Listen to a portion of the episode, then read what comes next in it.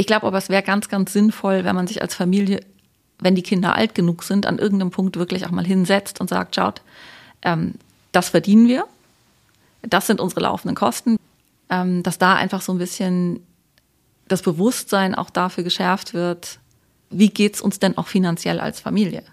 Und natürlich auch, dass diese Hemmung so ein bisschen abgebaut wird, über das Geld zu sprechen. Vaterfragen. Von der Windel bis zum ersten Joint, ein Podcast von ERF Media Schweiz rund ums ältere Sein. Über Geld reden die wenigsten Menschen. Zumindest habe ich das Gefühl, ist das bei uns in der Schweiz einfach immer noch so.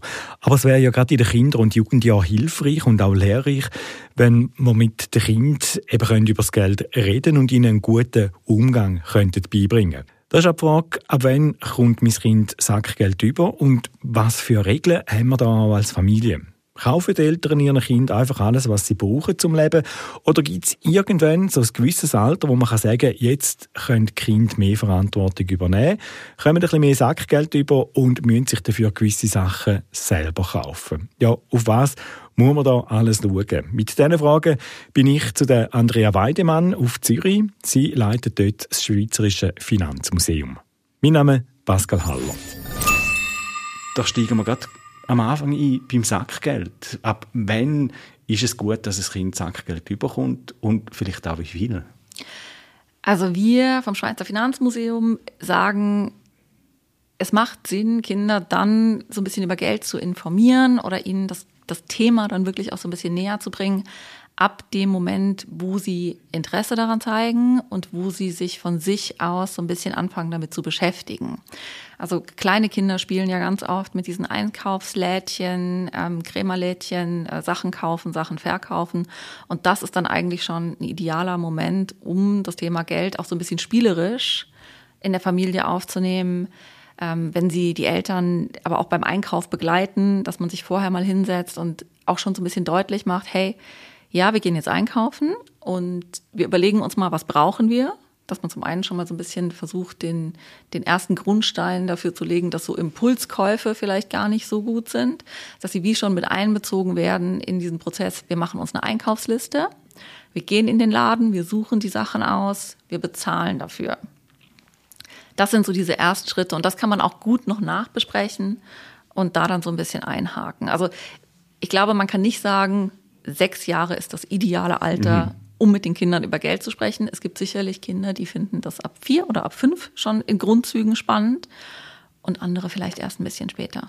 Das heisst eben auch, wenn man geht einkaufen, vielleicht auch, wenn sie Wünsche haben, oder mal schauen, ja, was kostet das und liegt das drin, so ein bisschen auch in die Richtung. Genau, genau. Also wirklich auch ähm, mal versuchen zu vermitteln, hey, alles kostet irgendwie was und es muss auch so ein bisschen drüber nachgedacht werden, Braucht man es? Will man es kaufen? Will man dafür Geld ausgeben? Wenn man jetzt Kinder hat, denen man schon Taschengeld gibt und sie wollen was beim Einkaufen, sei es irgendwie Schoki, Stängeli oder irgendwas anderes, dann kann man natürlich schon auch gut damit anfangen zu sagen, hey, das steht eigentlich nicht auf unserer Einkaufsliste. Du könntest dir das aber von deinem Taschengeld kaufen. Das bleibt natürlich jedem so ein bisschen überlassen, ob man das dann so streng durchziehen will.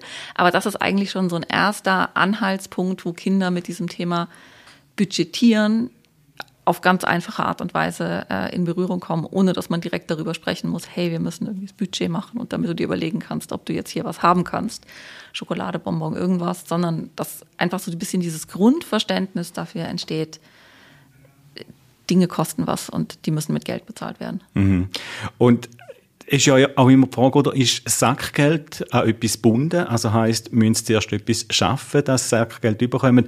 Oder gibt es das einfach so? Ich kann jetzt mal sagen, wie wir es daheim gelöst haben. Wir haben das so gelöst, dass wir ähm, pro Schuljahr, oder also wenn sie in der ersten Klasse sind, hat es einen Franken in der Woche gegeben mhm. und in der sechsten Klasse dann sechs Franken in der Woche. Ähm, ohne dass es jetzt an irgendein Ämter gebunden war oder so was dann haben können machen ist, zum Beispiel Rasenmähen, da haben sie sich dann nochmal etwas dazu verdienen Genau, also es gibt, da gibt es ganz viele verschiedene Meinungen dazu. Und äh, da würde ich mir jetzt auch nicht ermessen zu sagen, das eine ist richtig oder falsch. Ähm, wir halten es ein bisschen mit der Budgetberatung Schweiz. Das wäre so, das sind so die, an, an die wir uns so halten mit unserer Empfehlung. Und die sagen das so wie du, ähm, pro Schuljahr, also eben ab der ersten Klasse, ein Franken die Woche. Und das wird dann jedes Jahr einer mehr. Ähm, und Die Budgetberatung sagt auch, eigentlich ist es gut, das grundsätzliche Taschengeld, also diesen kleinen Betrag, an nichts zu binden. Dass die Kinder das wirklich einfach frei zur Verfügung haben und das auch kriegen. Ähm, wichtig ist in dem Zusammenhang auch, dass wie klar ist, das gibt's immer, weiß ich nicht, sonntags, montags, dienstags, dass die Kinder eigentlich nicht kommen müssen und sagen müssen, wann kriege ich mein Taschengeld. Das sollte wie an so ein Ritual gebunden sein, dass sie so eine, auch eine fixe Planungssicherheit haben, schon im jungen Alter. Und dann kann man immer noch eben so Zusatzämtli, Rasenmähen, ähm, keine Ahnung, irgend, irgendwas Größeres, Fensterputzen, genau, ähm, dann irgendwie mit irgendwas vergüten. Ähm, die Budgetberatung sagt zum Beispiel auch, und dem würde ich jetzt persönlich auch zustimmen, so eine gewisse Mithilfe im Haushalt sollte ja selbstverständlich sein. Man sollte also vielleicht als Eltern jetzt nicht dazu übergehen und jedes Geschirrspüler ein ausräumen, Tisch abräumen etc. sofort mit irgendwas, ja. ähm, also mit monetär, mit Geld zu belohnen, weil das sicherlich auch den falschen Anreiz setzt. Ja, so steuert dann nur noch etwas machen, wenn es Geld dafür bekommt, genau. oder? Genau, das wäre wirklich ein bisschen, ähm, würde man als Eltern den arm werden, oder? Genau. Ja, und also kann man sich natürlich auch fragen, wie erzieht man dann seine Kinder? Man will seine Kinder ja eigentlich zu eigenständigen Lebenswesen erziehen, die, die später auch in der Partnerschaft irgendwie bestehen können. Mhm. Und ähm, wenn du dann später zu deiner Frau sagst, so, ich habe jetzt die Geschirrspülmaschine ausgeräumt, hätte ich gern zwei Franken für, guckt die vielleicht auch ein bisschen komisch. Ja. De definitiv, ja. Die Frage ist ja dort auch noch so ein bisschen, ist denn das Geld, das die Kinder bekommen, das Sackgeld ähm, zur freien Verfügung? Also können sie damit machen, was wollen? Weil es gehört ja rein. Oder, oder kann man da als Eltern auch, auch ein bisschen sagen, also ich will jetzt nicht, dass du mit dem Sackgeld selber das andere kaufst? Also da würde ich, glaube ich, schon sagen, man muss vielleicht so ein paar grundlegende Sachen festlegen. Sicherlich auch so, dass es so für das ethische Verständnis der Eltern und der Familie passt. Ähm, in dem Rahmen sollten die Kinder dann aber eigentlich frei sein, damit umzugehen. Weil einer der Gründe, warum man das Taschengeld ja gibt, ist so ein bisschen, damit ich lerne, mit Geld umzugehen, brauche ich ja Geld, was ich zur Verfügung habe. Mhm. Also ohne Geld kein, kein Prozess und ohne Prozess kein Lernen. Ähm, und wenn man es dann aber so sehr stark einschränkt und vorschreibt, fällt dieser Lerneffekt natürlich viel schwieriger. Das heißt, es ist bestimmt gut, dass man irgendwie sagt, weiß ich nicht, wenn man jetzt gegen Feuerwerk ist zum Beispiel, jetzt gerade aktuell anders, es war ja Silvester, dass man halt vielleicht sagen könnte, okay, das möchte ich eigentlich nicht. Aber ansonsten, ja, mhm. ist das schon auch okay, oder? Also ihres Geld und sie dürfen ja, in dem Rahmen, wo man absteckt, dann auch damit machen, genau, was sie wollen. Genau. Wir haben es jetzt so gemacht, denn, denn in den Oberstufen, also damit es dann nicht vom, vom Sackgeld bis zum ersten Lehrlingslohn ähm, so einen Gap gibt, haben wir mit so einem Wirtschaftsgeld geschafft, ab der zweiten Oberstufe dann, dass sie im Monat ähm, jetzt bei uns 200 Franken bekommen haben, aber mit dem dann eben auch mehr haben müssen selber zahlen. Also bei uns zum Beispiel eine Woche Ferien im Jahr selber müssen finanzieren ähm, Wenn sie clever sind, haben sie natürlich geschaut, welches ist die günstigste Woche und haben sie das so gemacht. Ähm, und dann eben auch die eigenen Kleider, die eigenen Schuhposten, den Coiffeurbesuch, das Handy-Abo, dann von dem, dem Geld da müssen, müssen zahlen. Wie, wie sinnvoll ist das? Oder Vielleicht dort die Frage, ähm, was, was für Regeln muss man dort beachten, wenn man mit so einem Wirtschaftsgeld schafft? Also ich halte das für sehr sinnvoll, weil eben dann genau dieser große Schritt von immer nur ein bisschen Taschengeld zur ganz freien Verfügung und dann auf einmal der Lehrlingslohn und damit kann man eigentlich dann auch machen, was man will, muss aber auch viel abdecken, relativ groß ist vom, vom Gap. Und wenn man aber das vorher über so ein Wirtschaftsgeld irgendwie so ein bisschen überbrückt, ähm, ist der Lerneffekt, glaube ich, ein ganz guter. Ich persönlich würde sagen, man muss das als Eltern so ein bisschen begleiten. Also ich glaube, gut ist sicher, wenn man so ein bisschen übers Budget spricht, wenn man sich das genauer anguckt, ähm, wenn man sich vielleicht auch einmal die Woche zusammensetzt, am Anfang, wenn es das erste Mal diese 200 Franken gab, die ersten zwei, drei Monate zum Beispiel, und wirklich auch jede Woche mal schaut, wird so ein Budget geführt, haben die Kinder das Gefühl durch das Budget dafür, was sie ausgegeben haben und, und wie viel noch da ist. Und wenn man auch gemeinsam bespricht, was sind sinnvolle Ausgaben, was sind vielleicht nicht so sinnvolle Ausgaben, was kann man, ja, was kann man mit dem Geld machen? Und was bestimmt auch gut ist, ist, wenn man klarstellt, wie verhalte ich mich als Elternteil, wenn das Geld leer ist. Also mhm. ist man da ganz streng und sagt, hey, wenn deine 200 Franken aufgebraucht sind und du Deine noch Klamotten bestellt hast irgendwo, dann kannst du sie wieder zurückschicken, weil ich bezahle sie dir nicht. Ja. Oder ist man dann halt doch so ein bisschen, gerade am Anfang vielleicht, wenn man sich finanziell leisten kann natürlich, das Sicherheitspolster und drückt dann am Anfang mal ein Auge zu und sagt, hey, okay, das haben wir jetzt mal bezahlt. Das bezahlst du uns dann aber in drei Raten über die nächsten drei Monate von deinem Wirtschaftsgeld zurück. Und ähm, das ist jetzt einmal passiert und dann nicht mehr. Mhm. Das, ich denke, so Regeln muss man vorher vielleicht besprechen. Einfach der Fairness halber, dass die Kinder so ein bisschen wissen, was da auf sie zukommt. Da sind wir bei einem guten Punkt angelangt. Du hast das Budget angesprochen. Ähm, so ein Budget machen, ähm, wo wir geheiratet haben, da haben wir dann angefangen, ein Budget zu machen, oder wo, wo unser erster Kind auf der Welt war. Einfach zum mal schauen, wo geht das Geld hin, ähm, wie viel brauchen wir, was können wir uns leisten, was geht nicht. Ich habe es dann mit der Zeit äh, zugegeben, eben ein bisschen schleifen lassen. Ähm, das sind die Eltern schon Vorbilder, oder? Dann auch für Kinder. Ja, auf jeden Fall. Also ähm, gerade wenn die Kinder ja sehr jung sind, ist das ja in der Schule und ja, in der Schule und auch dann so im Umfeld ja meistens noch gar kein Thema. Und ich glaube, das ist sehr wichtig, dass das zum einen irgendwie immer mal wieder thematisiert wird, dass die Kinder auch zu Hause einfach lernen, es wird beim Abendessen auch mal übers Geld gesprochen. Ähm, und dann aber natürlich auch, dass man sich wirklich auch mal ab einem gewissen Alter zusammen hinsetzt und so ein Budget macht. Und so ein Budget, das klingt ja auch immer so erstmal ganz fürchterlich kompliziert. Oh, wir machen ein Familienbudget. Aber eigentlich ist ein Budget ja jetzt erstmal nichts anderes als zwei Spalten, wo auf der einen Seite steht, was habe ich und auf der anderen Seite, was gebe ich aus. Und das ist ja noch nicht fürchterlich kompliziert. Also wir machen vom Museum aus, ähm, geben wir so ein kleines Heftchen raus an wirklich Primarschulen. Ähm, und da geht es ums Geld. Und da ist eine Seite drin, wo so ein kleines Budget drin ist. Und da steht auf der einen Seite eben Taschengeld habe ich und irgendwie, was gebe ich aus. Einfach nur zwei Boxen, zwei Zeilen, damit die Kinder irgendwie früh genug auch lernen, das ist gar nichts, was irgendwie fürchterlich kompliziert und erschreckend ist. Man kann ja wirklich mit großen Posten anfangen und das erstmal einfach starten und dann kann das immer komplizierter und detaillierter werden. Aber das muss es ja erstmal gar nicht sein. Und das heißt, du wirst auch empfehlen, eben wenn man jetzt als Familie so ein Budget macht, eben vielleicht einmal ansitzen und sagen, hey, jetzt in diesem Jahr, wenn wir vielleicht dort und dort in die Ferien, das kostet so und so viel. Das heißt, vielleicht müssen wir irgendwo einsparen und auch mal auf etwas verzichten, einfach eben zum, zum auch mal ähm, das Gespür bekommen oder zu merken, hey, eben, das, das kostet Geld und eben ähm, irgendwo müssen wir dann vielleicht einsparen und nicht so viel ins Restaurant gehen. Ja, ganz genau. Also kulturell gibt es ja in vielen Ländern so ein bisschen so diese Hemmung, dass man über Geld spricht, schon in der Partnerschaft oder eben auch in der Familie. Ich glaube aber, es wäre ganz, ganz sinnvoll, wenn man sich als Familie, wenn die Kinder alt genug sind, an irgendeinem Punkt wirklich auch mal hinsetzt und sagt, schaut, ähm, das verdienen wir, das sind unsere laufenden Kosten, wir bezahlen x tausend Franken an Miete und wir bezahlen Krankenversicherung und wir bezahlen für, wenn wir eins haben, ein Auto und sonst vielleicht ans GA oder etc. Und das mit den Kindern wirklich mal anschaut und dann auch sagt, und wenn wir jetzt zu viert eine Woche in die Ferien gehen, dann kostet das den Betrag X, ähm, dass da einfach so ein bisschen das Bewusstsein auch dafür geschärft wird, wie geht's uns denn auch finanziell als Familie? Und natürlich auch, dass diese Hemmung so ein bisschen abgebaut wird, über das Geld zu sprechen. Also idealerweise würden die Kinder ja also die nächste Generation dann auch viel offener übers Geld sprechen und sich untereinander austauschen und sich dadurch auch gegenseitig ein bisschen helfen zu lernen. Ja.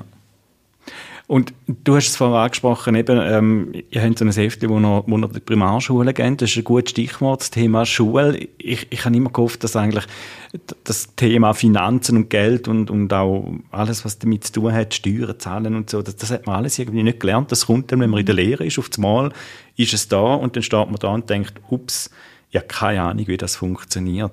Ähm, das, das fehlt wie ein bisschen in der Schule, oder so, dass ja. Das gute Anschauen, das gute Lernen auch mit, mit dem Geld umzugehen. Ja, das fehlt tatsächlich in der Schule. Das ist auch nicht nur ein Schweizer Problem. Das ist weltweit irgendwie schwierig, das irgendwie auf die Lehrpläne zu bekommen. Es gibt mittlerweile jetzt viele Bemühungen in vielen Ländern, wie man das irgendwie angeht. Ähm, hier in der Schweiz gibt es auf dem Lehrplan 21 so ein paar Anknüpfungspunkte an das Thema Geld, äh, Wirtschaft, wie man mit irgendwas umgeht, ähm, wie man handelt. Aber so ganz konkret der Umgang mit Geld ist meiner Meinung nach immer noch ein bisschen vernachlässigt. Und es ist natürlich dann auch, selbst wenn es auf dem Lehrplan steht, ist es natürlich immer so ein bisschen Auslegungssache. Also wir machen jedes Jahr bei der Swiss Money Week mit. Das ist eigentlich eine globale Initiative von der OECD. Ähm, in der Schweiz wird es getragen von der Schweizerischen Nationalbank. Da können verschiedene Institutionen dran teilnehmen und Finanzbildungsprogramme für Kinder anbieten. Und wir machen immer mit einem Budgetwettbewerb mit, der acht Wochen geht, von Januar bis März, wo Schulklassen ihr Budget für ein Klassenlager selber erstellen müssen. Und da sehen wir natürlich irrsinnige Unterschiede, also auch wirklich so in den einzelnen Jahrgängen. Mhm. Ähm, die Lehrer und die Lehrer, die da mit den Klassen teilnehmen, sind ja schon die, die sich für das Thema interessieren und die erkennen, das ist wichtig, das wird vielleicht auf dem Lehrplan ein bisschen vernachlässigt. Das heißt, da gibt es ja schon mehr Grundinteresse als jetzt vielleicht bei denen, die, die nicht teilnehmen. Ähm, aber auch da sieht man natürlich, es gibt Lehrer, die knien sich da total rein mit ihren Klassen. Und dann gibt es andere, denen fehlt vielleicht auch einfach so ein bisschen der Zugang. Also ich glaube, das ist kein böser Wille, aber das ist natürlich auch immer ganz viel Interpretationsfrage, wie viel Zeit bleibt den Lehrpersonen etc. Also es ist ja, mhm. es ist schwierig über die Schule. Gibt es denn überhaupt gutes Material, weißt, wo, wo man das kann in der Schule ähm, anwenden Es gibt relativ wenig im Moment. Also wir haben uns das jetzt wirklich auch mal ähm, recht dediziert angeschaut. Ähm, es gibt relativ wenig Lehrmittel, die, die das Thema Geld oder eben auch Steuern dann später ähm, so richtig, richtig detailliert und umfangreich aufgreifen, ja. Das ist noch schwierig. Also da ist, da ist definitiv Nachholbedarf da. Und, es bleibt dann eben viel, viel die hängen. Und dann ist eben die Frage, wie gehen die Eltern mit den Finanzen um? Ähm, eben, das ist wieder das, das Budget. Ich habe mit meinen Kindern schon immer gesagt, man müsste eigentlich mal ein Budget erstellen. Äh, bei dem Satz ist es bis heute geblieben. Also ich habe mit meinen Kindern noch kein Budget erstellt. Ähm, vielleicht gehe ich nach dem Podcast heim und mache dann eins mit ihnen. Ähm, das wäre meine Hoffnung. ähm, ja, einfach zum, zum ihnen das, das mit auf den Weg zu geben, oder? Weil man kann, man kann sie vor vielen Problemen, würde ich jetzt mal sagen, auch, auch bewahren, oder? Wenn, wenn sie mit dem Geld können umgehen weil es ist einfach so, das Leben ist teuer und ähm, das Geld ist nicht, nicht ähm, unendlich. Eben so, so ein Budget, hast du gesagt, kann, kann relativ einfach erstellt werden und mit, mit zwei Spalten arbeiten Jetzt nachher, wenn, wenn sie in die Lehre kommen, dann haben sie vielleicht verschiedene Ausgaben, ähm, nicht jeden Monat die gleichen Ausgaben. Wie erstellt man da das Budget denn richtig? Also sicher ist es gut, wenn man, wenn man sich auf, also ganz klassisch sich irgendwie erstmal auf ein Format einigt. Schreibe ich das in ein Heftchen und habe so ein, weiß nicht, Haushaltsbuch, wie das vielleicht unsere Mütter hatten, mhm. und mache es mit der Hand, mache ich es am Computer, mache ich es am Handy. Es gibt ganz viele Apps, die das irgendwie gratis anbieten. Ähm, man muss sicher das Format finden, was für die Kinder natürlich ist, sage ich jetzt mal. Ja, das ist wie so, es darf keine zusätzliche Hürde sein, das auszufüllen. Und dann muss man sicherlich irgendwie äh, erstmal schauen, was habe ich an Einnahmen? Das kommt irgendwie hin.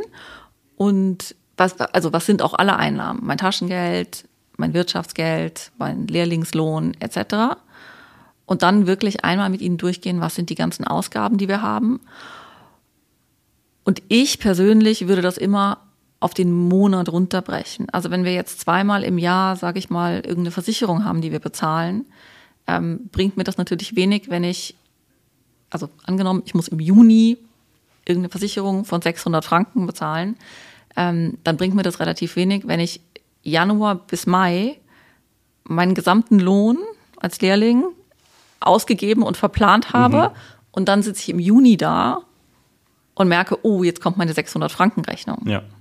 Das heißt, es ist wie wichtig, dass wir den Kindern dann auch erklären, schaut, diese einmal im Jahr, zum Beispiel jetzt 600 Franken in meinem Beispiel, die musst du eigentlich durch zwölf teilen und du musst sie immer berücksichtigen. Und jeden Monat dann auf die Seite legen. Und jeden Monat auf die Seite legen. Ja. Genau. Das, also zum Beispiel auch die Krankenkasse bezahlen ja manche auch irgendwie zweimonatlich, dreimonatlich, dass da einfach auch klar ist, wenn deine Krankenkassenrechnung im Februar kommt, hast du aber das Geld, was die Krankenkasse im Januar kostet, eigentlich nicht zur freien Verfügung. Ja. Das ist, glaube ich, ganz wichtig, eben dann später für, also in der Stufe, wo es dann natürlich schon darum geht, ähm, solche in Anführungszeichen Erwachsenenkosten auch mit abzudecken. Und das heißt eben auch immer gut schauen, was eben manchmal sieht man etwas und denkt, ah, das hätte ich jetzt gern. Dann schaut man aufs Konto und sagt, jawohl, ich habe das Geld, Genau. dann zahle ich es und dann kommt auf einmal noch eine Rechnung und dann komme ich ins Minus. Oder? Ja, genau.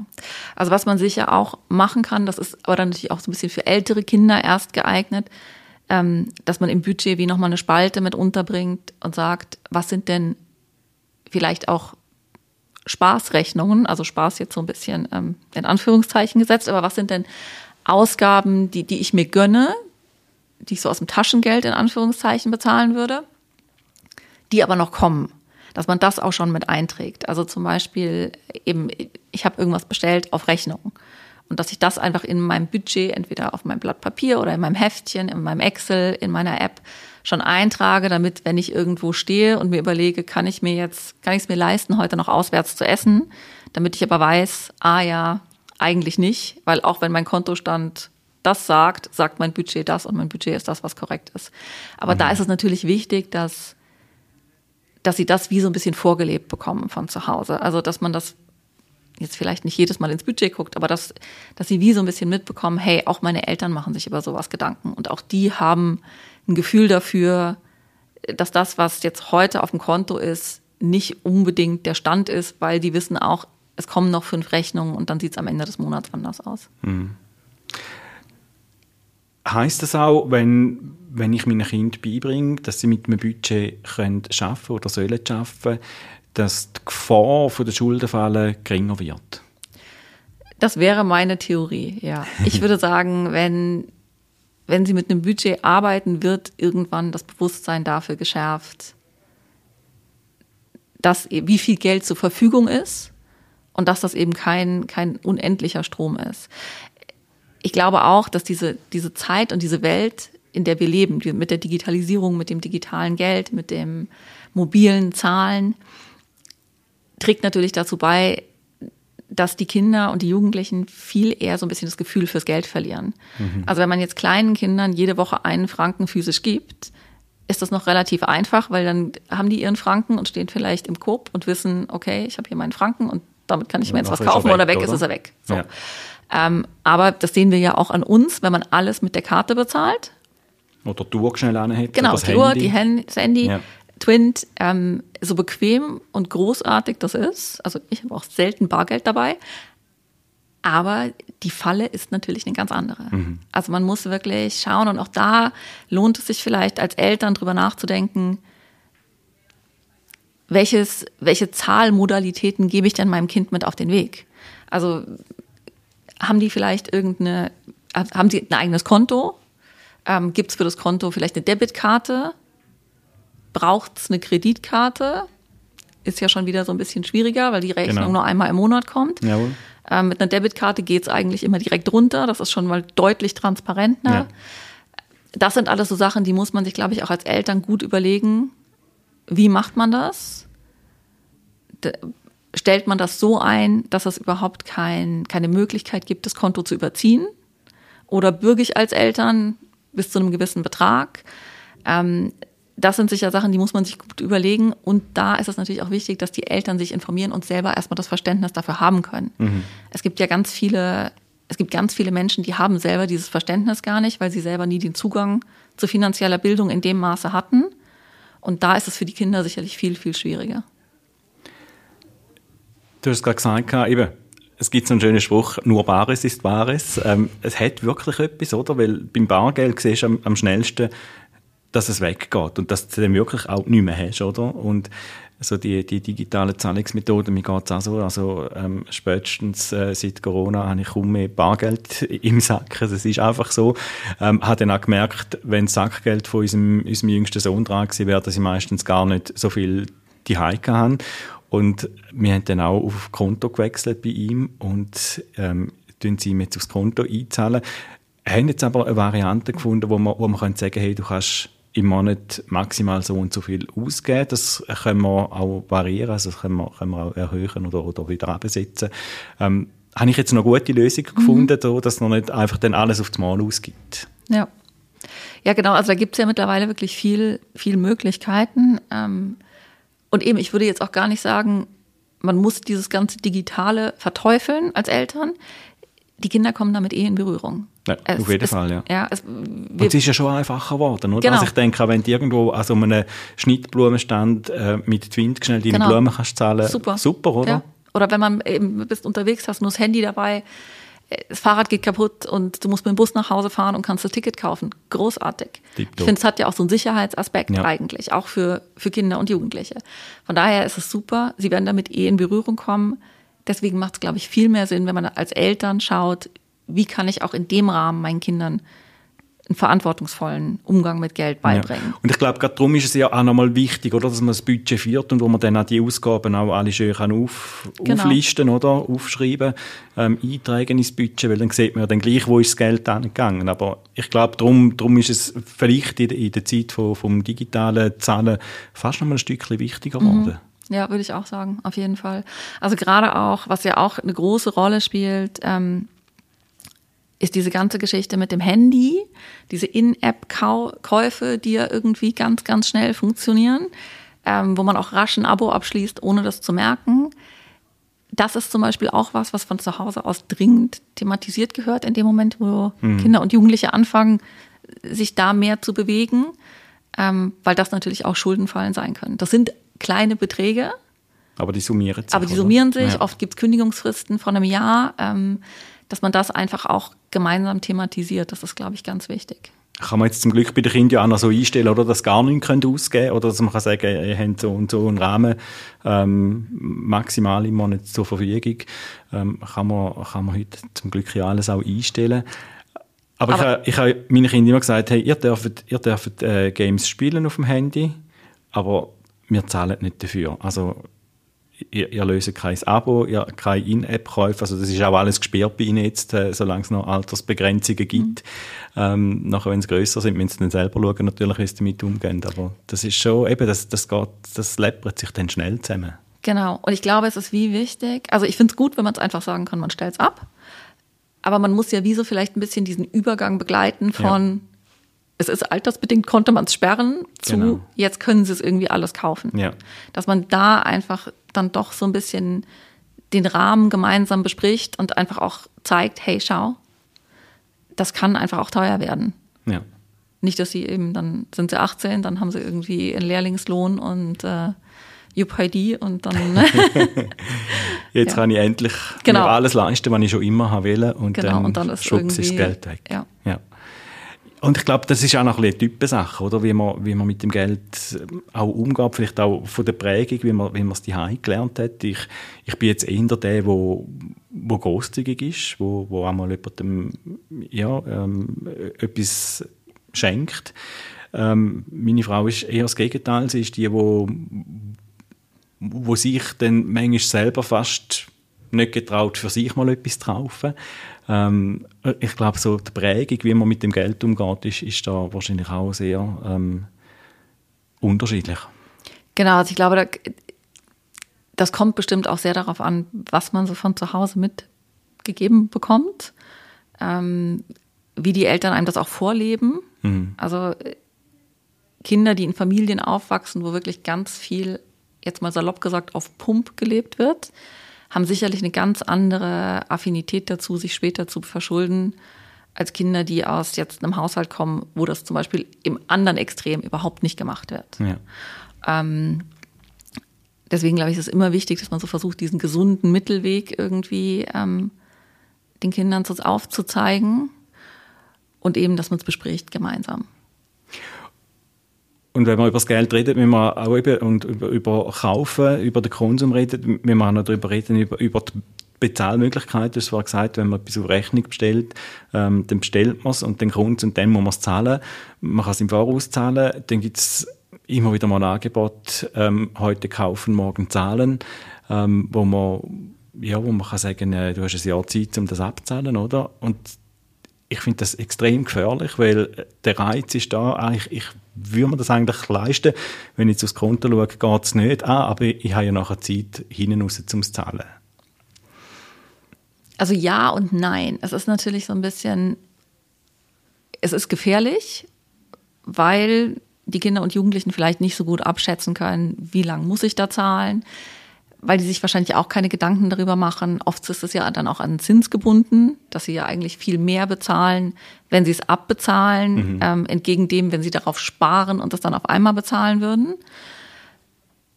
Es ist aber vielleicht für das Leben, das wir ja alle irgendwann leben müssen, gar nicht so verkehrt, wenn man auch mal was lernt, im jungen Alter schon abzubezahlen. Weil eben, wenn wir jetzt schauen, wie es bei uns ist oder wie es bei den meisten Menschen ist, man kann sich ja selten es doch leisten, dass man, keine Ahnung, das Auto direkt bezahlt, dass man die Wohnung, falls man sich Eigentum leisten kann, direkt ja. bezahlt.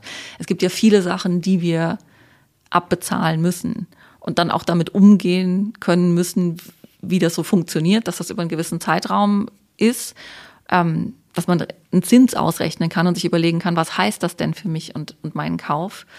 Ähm, und das ist vielleicht auch nicht schlecht, wenn man das schon früh, früher lernt, mhm. als wenn man vielleicht 35 ist und dann das erste Mal davor steht und eigentlich keine Ahnung hat, wie das denn funktioniert mit so einem Zinseszins.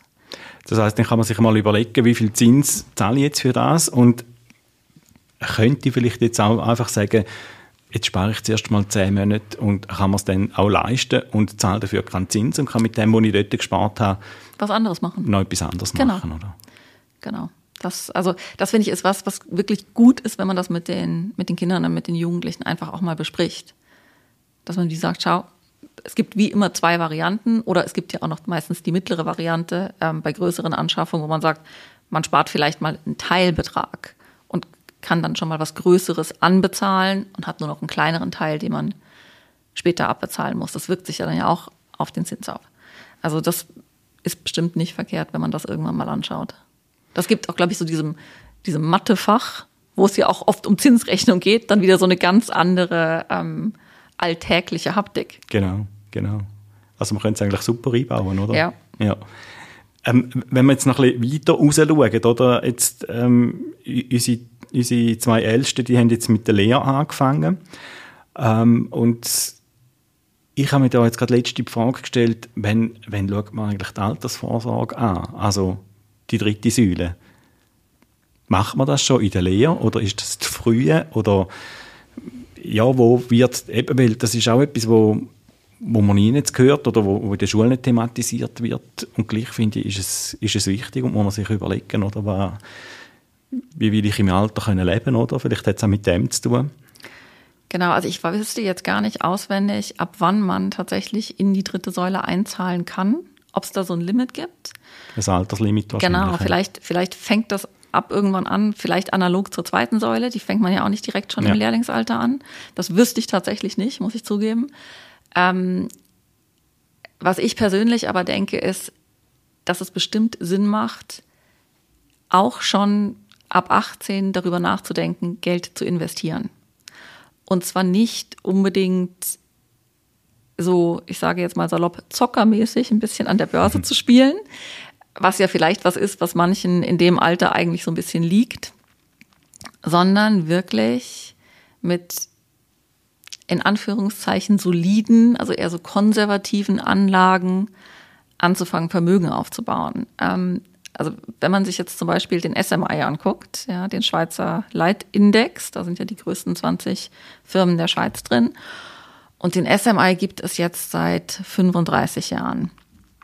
Und der hat bei null, nein, nicht, hat bei, 10, bei 1000 Punkten gestartet, damals, vor 35 Jahren, bei 1000 und ist jetzt heute über 10.000. Und der wird in Punkten gemessen. Aber wenn wir uns überlegen, dass man zum Beispiel damals mit 1000 Franken eingestiegen wäre, vor 35 Jahren, und jetzt über 10.000 hätte, dann ist das ja schon auch eine immense Rendite eigentlich, also ein großes Wachstum. Und das, finde ich, zeigt so ein bisschen, wenn man sich jetzt überlegt, man ist 18, 19, man ist vielleicht 20. Und dann hat man aber 45 Jahre bis zur Pensionierung, in der das Geld eigentlich schaffen kann. Und in der man es ja vielleicht auch nicht unbedingt braucht, wenn man jetzt nicht Wohneigentum kaufen möchte oder so, oder wenn man jetzt, sage ich mal, einen kleinen Teil anlegt. Ähm, und deswegen glaube ich, macht das schon Sinn, wenn man früh auch dieses ganze Thema Investment anschaut, weil es einfach ein irrsinnig langer Anlagehorizont ist, den man hat und der Aktienmarkt dann schon auch auf so lange Sicht in, also meistens sehr rentabel ist. Es gibt natürlich immer wieder Krisen, das, man weiß es nie Genau. ja, und es bricht ein. Aber wenn man so historisch die Entwicklung anguckt, auch wenn es Krisen gab, also eben der SMI als Beispiel über 35 Jahre trotz globalen Wirtschaftskrise äh, 2008 ist ja jetzt immer noch so gewachsen, zwischendurch abgestürzt und dann wieder hochgegangen. Das zeigt ja schon, dass da viel Entwicklung drin ist. Und da muss man auch vielleicht nicht mit 18 oder 20 schon Tausende von Franken reinstecken. Klein anfangen. Aber wenn man ein kleines monatliches Budget nimmt, kann man damit auch schon was bewirken. Also wir sagen in Deutschland immer, Kleinvieh macht auch Mist. Definitiv. Das ist so. Je- Jeder abzählt, oder? Ja. Ähm, definitiv. Also wäre wär etwas, was ich mit meinen Kindern anschauen könnte. Genau. Und was man vielleicht auch bedenken muss, ist, dass wir ja im Moment in einem Umfeld sind, wo es eine Inflation gibt. Und wenn ich jetzt sage, ich nehme diese 50 Franken, die jetzt eben aus meinem Beispiel und lege sie aufs Sparkonto, wo ich aber nur ein Prozent Zins kriege, dann muss man vielleicht auch überlegen, habe ich denn davon in zehn Jahren dann, wie viel habe ich denn noch in zehn Jahren? Wenn jetzt immer zwei Prozent Inflation herrscht und ich habe aber nur ein Prozent Zins, jetzt mal so rein Ja. hypothetisch, ein Prozent Zins hat man ja schon im Moment fast nirgends. Ja. Ähm, und ist da nicht vielleicht eben so ein, so ein konservatives Aktieninvestment nicht vielleicht irgendwie die bessere Lösung? Wo wird man da gut beraten? Ja, das ist schwierig. Ja, das ist nämlich so meine Frage, oder? Weil mit Investieren, das ist für mich so ein rotes Tuch und eben, ich komme nicht raus und dann gibt es Leute, die wo, wo, wo da etwas verkaufen und sagen, das ist gut Genau. und das ist gut und dort kannst du investieren und dann frage ich mich immer, ja und wie viel von dem kommst du denn über? Ähm, Deswegen habe ich gerade so gesagt, das ist schwierig. Also ich möchte natürlich niemandem zu nahe treten und sagen, die Beratung ist schlecht. Das meine ich damit nicht. Aber es gibt natürlich, also wenn man zu einer Bank geht oder irgendwo hin, die da ein finanzielles Interesse dran haben, dran zu verdienen, ist immer ein bisschen die Frage, wie neutral ist die Beratung. Finanzbildung ist mittlerweile, Gott sei Dank, sage ich, ähm, ein sehr prominentes Thema geworden und da tut sich relativ viel wirklich auch an, an Bildungsinitiativen, ähm, an, an Angeboten im Internet von Startups zu wirklich auch Firmen, die sich damit beschäftigen, wo man sich informieren kann. Und ich glaube, man muss vielleicht einfach so ein bisschen gucken, was einem persönlich liegt. Also ich würde mir da jetzt schwer tun, eine konkrete Empfehlung abzugeben, die für alle passt. Ähm, aber wenn man so ein bisschen schaut, wer ist unabhängig, das wäre sicherlich meine erste Empfehlung. Ähm, jemand oder ein Angebot, eine Firma, die jetzt nicht unbedingt ähm, ein Finanzinstitut im Hintergrund haben, aber trotzdem so ein bisschen soliden Eindruck macht. Und dann sicherlich auch immer mehr als eine Quelle, dass man sich nicht so auf eins verlässt, sondern dass man vielleicht sich in zwei, drei verschiedene Sachen einliest. ja, danke vielmals, Andrea. Ich äh, nehme ein paar Sachen für mich mit. Ich hoffe, äh, unsere Zuhörerinnen und Zuhörer dann auch. Es freut mich. Vielen Dank, dass ich dabei sein durfte. Und äh, hoffe, dass man eben die auch über das Geld redet, ähm, über das Budget redet und schaut, was können wir uns leisten, dass man miteinander anhockt. Das wäre so mein Wunsch. Ja, das wäre super. Ich merke nach dem Gespräch mit der Andrea Weidemann, dass wir als Familie schon gute Ansätze haben und mit dem Sackgeld und auch dem Wirtschaftsgeld auf dem richtigen Weg wären. Wo wir aber definitiv Nachholbedarf haben, ist beim Budget. Das mit Kindern gut anschauen und sie eben in dem ihnen auch begleiten, ist einer der nächsten Punkte, wo wir müssen angehen und ich frage mich nach dem Gespräch auch, wieso dass wir denn eigentlich mit unseren Kindern noch nie darüber geredet haben, was wir eigentlich verdienen und was wir als Familie auch alles wieder für Ausgaben haben. Weil eigentlich ist doch das ja das beste Lernfeld, wenn es einen Einblick ins Familienbudget überkommt. Und darum hoffe auch ich, dass ihr als Familie ganz unverkrampft über das Geld könnt reden und vielleicht habt ihr da ja auch schon gute Erfahrungen gemacht. Ich würde mich freuen, davon zu hören. Kontaktieren könnt ihr mich unter erfmedien.ch-podcast, dort via Formular oder auch via Instagram unter Vaterfragen. An dieser Stelle sage ich Tschüss, freue mich, wenn ihr in 14 Tagen wieder reinlasst. Mein Name ist Pascal Haller. Noch Fragen?